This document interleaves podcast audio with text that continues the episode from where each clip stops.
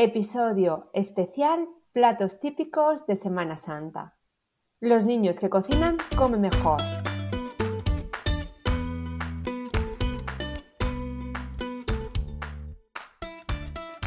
Bienvenidos a Los niños que cocinan comen mejor, el podcast de cocina y alimentación equilibrada de la red de escuelas de cocina Kitchen Academy para padres y madres comprometidos con el poder que tiene aprender a cocinar para llevar una alimentación saludable.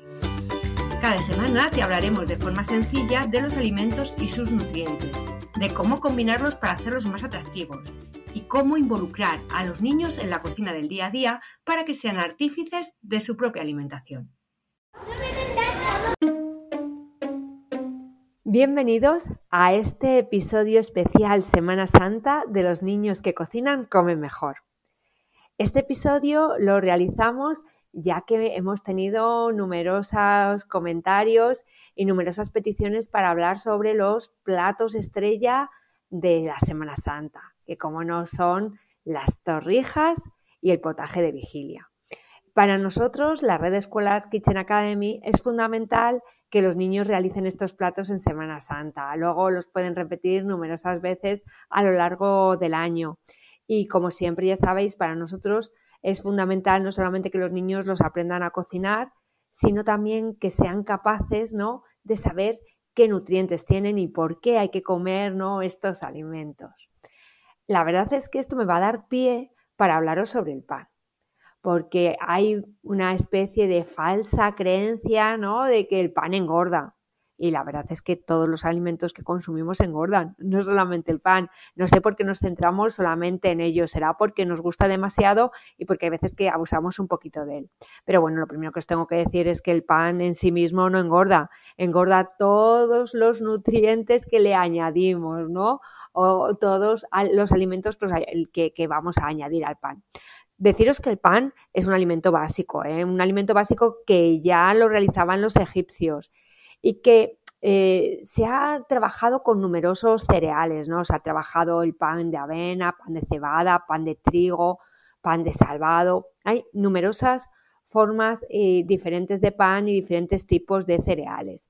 Sí que es verdad que en función del pan que tomemos, bueno, pues eh, al aportar más hidrato de carbono o más o, otros tipos de nutriente pueden puede hacernos engordar un poquito más o un poquito menos, pero que sepáis que el pan en sí mismo no engorda, ¿de acuerdo? Engorda todo lo que introducimos en él y el abuso que podamos hacer de esta masita de pan tan rica. Bueno, os tengo que decir una cosa antes de hablar de las torrijas, y es que de acuerdo a una encuesta de hábitos y consumo de pan en España, que se ha realizado por la Asociación de Pan Cada Día, el 92,6% de la población ingiere con asiduidad el pan siendo el que más se consume el, el, pan blanco, ¿de acuerdo? Entonces, bueno, pues que sepáis que el pan es un alimento básico, un alimento rico, un alimento que nos gusta a todos y que es que cómo no nos va a gustar si forma parte de nuestra dieta mediterránea, si lo conocemos desde siempre, desde siempre. Bueno, pues voy a ir contestando a estas preguntas que me habéis hecho sobre el pan y luego hablaremos sobre las torrejas.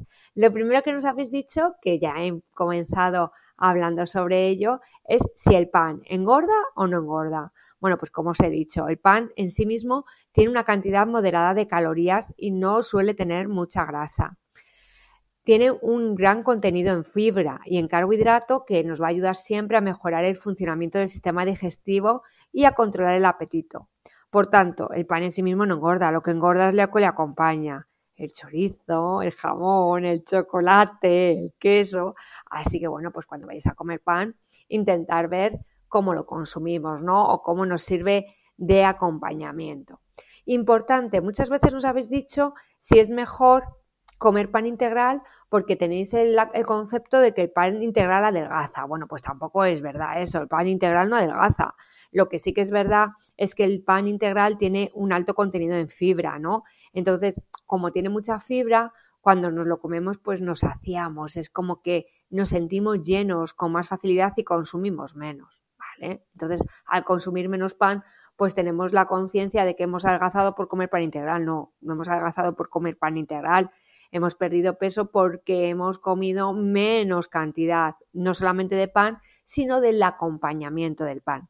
Bueno, solamente recordaros que la cantidad recomendada de consumo de pan es entre 200 y 250 gramos al día. ¿eh? No os paséis de esta cantidad porque entonces sí que estaríamos ingiriendo mucho hidrato de carbono. Lo habitual es que consumamos entre 100 gramos, 120 gramos y que los distribuyamos entre las comidas. Lo que siempre os aconsejo es eliminar el bocadillo. Pero sí, por supuesto, comernos una tostadita por la mañana de pan con un poquito de aceite de oliva, bueno, pues es un, por ejemplo, un poquito de jamón, eh, como desayuno es un desayuno 10, muchísimo mejor que cualquier bollería industrial o cualquier galleta. Bueno, sigo contándos la, otras, otros falsos mitos, ¿no? o, preguntas que me hacéis. Oye, Rosy, ¿la miga engorda más que la corteza? Pues no, todo el pan se elabora a la vez. O sea, nosotros cuando elaboramos el pan, elaboramos miga y corteza a la vez. Lo que se diferencia es el horneado, ¿no? Nosotros cuando lo horneamos, sabéis que toda la parte exterior se deshidrata, es decir, va a perder toda la humedad y al perder la humedad se queda más compacta y eso es la corteza, pero tiene la misma cantidad de nutrientes, aporta las mismas calorías y es lo mismo, ¿de acuerdo? Eh, bueno, eh, importante otra cosa también antes de seguir hablando sobre nuestro plato estrella que son las torrijas. Es verdad que el pan en sí mismo no engorda, pero yo os estoy hablando del pan hecho con levadura, harina de trigo, harina de trigo de fuerza, ¿eh? que ya sabéis que tiene eh, más, eh, la harina de, trigo tiene más gluten, ¿eh? más proteína, la de fuerza, que la normal. Entonces, está en sí misma, como os he dicho, la elaboración del pan, que es agua, fermento, que es la levadura, la harina de trigo de fuerza, hay veces que se echa un poquito de aceite, ¿no? Bien, bueno, pues esto ves que en sí mismo no engorda. Ahora bien, si nosotros ya nos vamos a un pan industrial o a un pan de molde en el que se le añaden grasas y azúcares añadidos, pues ese pan, por supuestísimo, va, es primero es menos saludable y segundo va a engordar muchísimo más.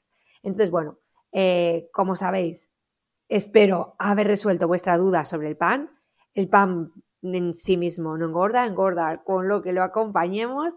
Y una vez que os he dicho esto, vamos a hablar de las torrejas.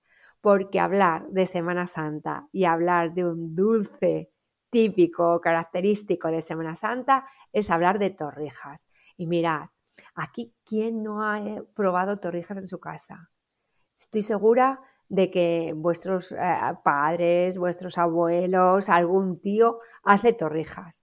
Hace torrijas que siempre las vemos con un sabor especial, con un sabor característico. Bueno, por favor, yo os voy a invitar a que hagáis las torrijas de Kitchen, pero antes deciros que las torrijas ya nos vienen de la época de los egipcios y pensar que los romanos también la utilizaban, ¿eh? los romanos son los que realmente nos la introducen en, en Europa y ¿sabéis para qué se utilizaban en un principio?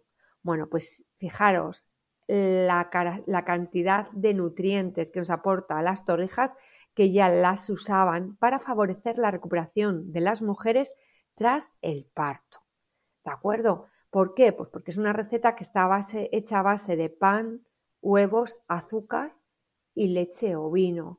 Y son nutrientes muy baratitos, muy buenos, ¿no? Alimentos que se consiguen con mucha facilidad y esto hacía que las parturientas se recuperaran eh, muchísimo mejor. Bueno, y si lo utilizaban para eso, ¿por qué nos preguntan muchos niños? Porque nosotros la historia de las torrijas las contamos en Kitchen Academy a todos nuestros niños. Entonces ellos nos preguntan, bueno, ¿y qué tiene que ver esto con la Semana Santa, Rosy? ¿Por qué torrijas en Semana Santa? Bueno, pues todo parece apuntar que durante el periodo de cuaresma ya sabéis que se tenía que ayudar, ayunar, ¿no? Eran lo que nos decían las consignas religiosas, ¿no? Eran una de las prohibiciones, ¿no? No se, debía, no se debía eh, de, debíamos de ayunar, ¿no? Entonces, bien, ayunar, ¿qué quería decir? Pues eliminarnos comidas. Entonces necesitábamos tener o necesitaban en aquella época, porque es verdad que lo del ayuno cada vez se ha relajado muchísimo más, pues se necesitaban alimentos que tuvieran muchos nutrientes y que nos ayudaran a pasar el día, ¿no? Bueno, pues por eso y debido a este alto contenido calórico del dulce, pues parecía una alternativa súper buena para consumir en Semana Santa. Así que ya sabéis, en Semana Santa que está asociado al dulce por el ayuno. Bueno, pues eh, una vez que ya os hemos contado un poquito de las curiosidades ¿no? que les contamos a nuestros niños, tanto en las redes escuelas eh, físicas como la escuela online, que ya sabéis que tenéis dos meses gratuitos eh, para poder trabajar, bichear, ver qué es nuestra escuela online y para hacer estas recetas. Bueno, pues una vez que yo os he dicho las curiosidades, os voy a decir cuáles son las claves de hacer una buena torrija. Bueno, la primera, el pan. El pan se recomienda que sea un pan duro. ¿Por qué? Porque el pan duro absorbe más la leche que va, que, con la que vamos a trabajar. Entonces, si es, el pan es blando, va a absorber menos leche y va a, absorber menos sabor. Así que por eso se recomienda que el pan sea duro, de unos dos o tres días. ¿eh? Ahí va la clave. Segundo, la leche. La leche se recomienda que sea entera. Y por supuesto, la leche tiene que estar bien infusionada. Como no sois niños que vengáis a nuestra escuela, muchos os estaréis preguntando qué es infusionar la leche. Pues se infusiona la leche de una manera muy fácil, os lo explico.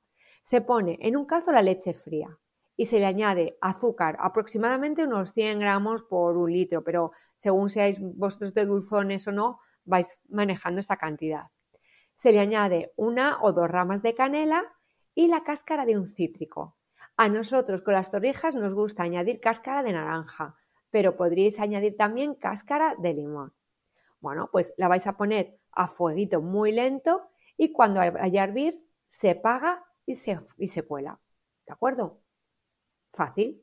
Bueno, pues aquí es donde vamos a introducir nuestro pan ¿eh? en esta leche infusionada tan rica. Una vez que le hemos infusionado, hemos visto el primer alimento, el pan, luego la leche, luego las vamos a tener que freír. Y aquí viene el tercer ingrediente con el que tenéis que tener en cuenta. Nosotros el aceite que elegimos para freír es aceite de girasol. El aceite de oliva le introduce o creemos nosotros que le aporta mucho sabor. Entonces, mejor un aceite o una grasa insaturada, como el aceite de girasol, y tener en cuenta que hay que colarlo o cambiarlo cada cierto tiempo, porque cuando vayáis a ir friendo, como vamos a rebozar el pan en huevo, se va a quedar como una rebaba de huevo, ¿vale? Entonces hay que eliminarla, por eso hay que colarlo, porque si no nos puede dejar un sabor un poco distinto, ¿sabéis? Eh, lo enrarece. Así que hay que eliminar esa rebaba de huevo. Bueno, pues ya habéis visto, fácil, ¿verdad? Eh, el pan de dos o tres días, leche bien infusionada con un cítrico como puede ser la cáscara de naranja o eh, la ramita y, por supuesto, de naranja de limón y, por supuesto, la ramita de canela. Y luego, ¿cómo se termina? Bueno, pues hay varias formas de terminarla, ¿no? Lo normal es que se rebocen en canela y azúcar. Esto sería la torrija tradicional. Pero claro, si mi madre me está oyendo este podcast, ya me va a dar un tirón de orejas. Pero un tirón de orejas grande, porque en mi casa nunca se han terminado así. En mi casa siempre se han terminado con miel. Bueno, diréis, esto sí que es una bomba de relojería. Una bomba de relojería, pero mira, no es una vez al año y se puede tomar. Y la verdad es que os voy a decir, mi madre, la receta final era aligerar miel con agua, la pone a hervir y cuando empieza a hervir la apaga y reboza rápidamente ahí las torrijas. Es decir, la primera parte igual, como os he dicho, con leche, canela, demás, cuando las hemos rebozado ya en huevo, las saca de la sartén, ¿vale? Y de ahí a la miel. Bueno, salen espectaculares. Y mi madre no entiende las torrijas si no son bañadas en miel. Bueno, eh, yo esta opción ahí os la dejo, ¿eh? os la dejo porque si la hacéis es una delicia. Otra forma de hacer las torrijas que las hacía mi tía y que yo las llevé al ayuntamiento de Talamanca del Jarama, que si lo están escuchando los van a recordar porque siempre que hablo con ellos me lo recuerdan, en vino tinto. mi tía era especialista en hacer unas torrijas al vino tinto espectaculares. ¿Y qué hacía? Bueno, pues era muy fácil. En vez de coger el litro de leche, cogía el litro de vino, ¿de acuerdo? Y lo rebajaba con un poquito de agua. Bueno, pues lo ponía a cocer igual con el azúcar, la cáscara de limón y la ramita de canela. Lo dejaba hervir hasta que evaporaba bien el alcohol, que es aproximadamente unos 3 o 4 minutos. Ya sabéis que las madres, las tías, las abuelas, todo lo hacen a ojo. Pero yo que también aprendí la receta de ella, pues lo dejaba, pues nada, como 3, 4 minutitos. Una vez que lo, lo evapora, se tapa el cazo para que coja bien el sabor, para que infusione un poquito más, ¿no? Lo dejaba enfriar. Y luego, como siempre, se terminaba, pues se cogía la rebanada de pan, se bañaba en el vino tinto, huevo y a la, a la sartén. Bueno, superior.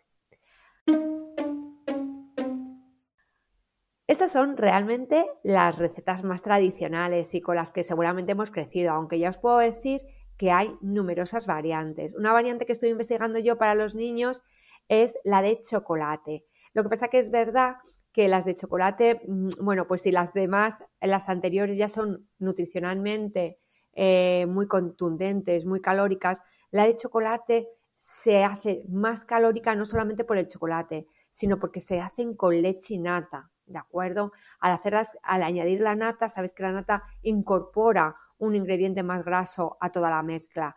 Entonces, la de chocolate yo la he desestimado porque, eh, porque es una bomba calórica y las otras están riquísimas.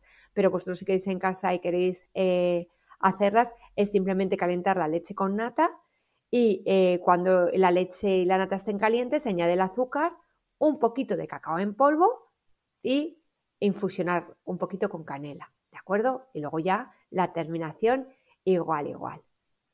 Bueno, en Kitchen sí que hemos elaborado muchas recetas tradicionales y han gustado. La que más os han gustado, os cuento, es la de leche y canela, que es la que vamos a hacer en esta Semana Santa, y eh, otra que hicimos con leche de coco y canela, ¿de acuerdo? Que es también una variante que podéis ver y podéis investigar en nuestra web, ¿vale? Porque también sale súper, súper rica. Bueno, pues ya os he hablado de uno de los platos tradicionales que seguro que vais a hacer esta Semana Santa, pero no podía dejar de hablar y no podía eh, en este podcast eh, dejar pasar de hablaros de un plato súper nutritivo, súper bueno, que es el potaje de vigilia. Un plato que igual que las torrijas, ¿eh? yo insisto, no lo tenéis que hacer solo en Semana Santa, son platos que se deben de hacer a lo largo del año porque son platos nutricionalmente muy buenos y que podéis equilibrar en vuestra dieta. ¿De acuerdo? Eh, además, mirar, quería hablaros sobre, antes de hablaros de, eh, de, lo que es el potaje de vigilia, quiero hablaros de las legumbres, porque eh, hemos estado hablando con nuestras amigas de Nutricoles, que son nutricionistas que están empeñadas en hacernos ver o en hacernos entender que tenemos una dieta muy rica una dieta mediterránea súper buena en legumbres y que las hemos desestimado muchas veces por la falsa de creencia de que engordan o porque realmente no nos encajan demasiado, ¿no?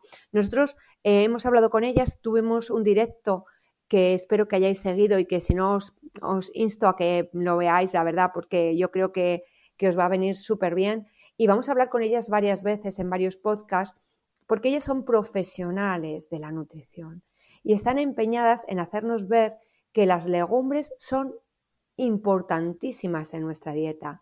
Y ellas, cuando van a hablarles las familias de qué platos puedo incorporar, cómo puedo rebajar de peso, cómo puedo equilibrar o puedo hacer un, un menú equilibrado, ellas siempre nos hablan de las legumbres. Nos hablan que hay que consumirlas de diferentes formas, desde el guiso hasta las ensaladas. Y de verdad que eh, os, voy a contar por qué. ¿eh? Eh, lo primero, son una excelentísima fuente de proteínas vegetales. Que no solamente debemos de consumir proteína animal, hay proteína vegetal muy muy buena y de muy alta calidad. Por ejemplo, cada 100 gramos de lentejas crudas contienen 25 gramos de proteína, ¿de acuerdo? Y eh, para aumentar la calidad ¿no? de esta proteína, podemos incluso añadirlas a algún otro cereal. ¿Quién no ha tomado, por ejemplo, judías con arroz? por ejemplo, ¿no? Bueno, otra cualidad súper interesante ¿eh? de las eh, legumbres son ricas en fibra. ¿Esto qué indica? Bueno, pues que sabéis que toda la fibra nos va a ayudar ¿no? a todo el tracto intestinal. Es lo que nosotros decimos que mejora nuestra salud digestiva y va a reducir los riesgos de, sufrir enfermedades cardiovasculares. Además, al tener fibra son saciantes, con lo cual con poco que consumamos vamos a sentirnos saciados y no, no vamos a tener que comer de otras o muchas cosas que nos ayudan a engordar. Además, son bajas en grasas, no tienen colesterol y eh, también importantísimo, pueden almacenarse durante mucho tiempo, ¿de acuerdo? Eh, por tanto, podemos consumir siempre, siempre eh, legumbres. Nutricionalmente es una importante fuente de hierro, ¿vale? Lo cual ayuda a la anemia, es decir, sabéis que la anemia se produce por insuficiencia de hierro en la sangre. Bueno, pues si tomamos y consumimos legumbres, esto lo vamos a eh, por lo menos reducir. Eh, importante, es rica en potasio y además, además, eh, nos ayuda a controlar el azúcar en sangre, Que no se me olvide porque nos ayuda a controlar los niveles de insulina. Muy, muy, muy importante. Eh, y no se me puede olvidar que tienen vitamina B, ¿vale? Que es una, en, forma de folato, ¿eh? que es importantísimo para el sistema nervioso y sobre todo para prevenir anomalías durante el embarazo. Así que fijaros por qué es tan importante comer y consumir legumbres. Bueno, pues una vez que ya os he contado por qué es importante consumir legumbres, os tengo que hablar de los platos de vigilia, ¿no? Como por ejemplo el potaje.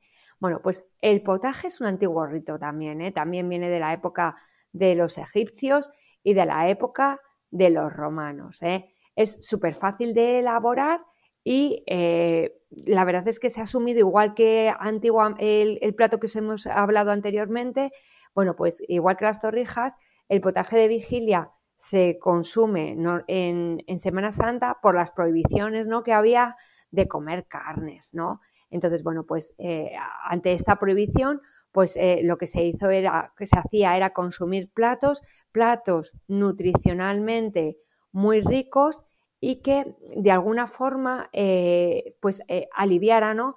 esa, esa, necesidad de no comer carnes, la necesidad de comer proteínas de otra forma y cuando tuviera que ayunar, bueno, pues que tuviéramos la barriga, la barriga llena, ¿de acuerdo? Eh, el potaje de vigilia normalmente se hace a partir de una legumbre, que es el garbanzo. A esto se le añadían eh, verduras, como por ejemplo las espinacas y la cebolla, ¿de acuerdo? Y siempre luego se le añadía otra proteína de origen animal que no fuera carne, como el huevo duro. Por eso, si vemos un potaje tradicional, le vamos a ver siempre una verdura, una verdura que suele ser espinacas, eh, los garbanzos y vamos a verle huevo duro. Pero también, ¿vale?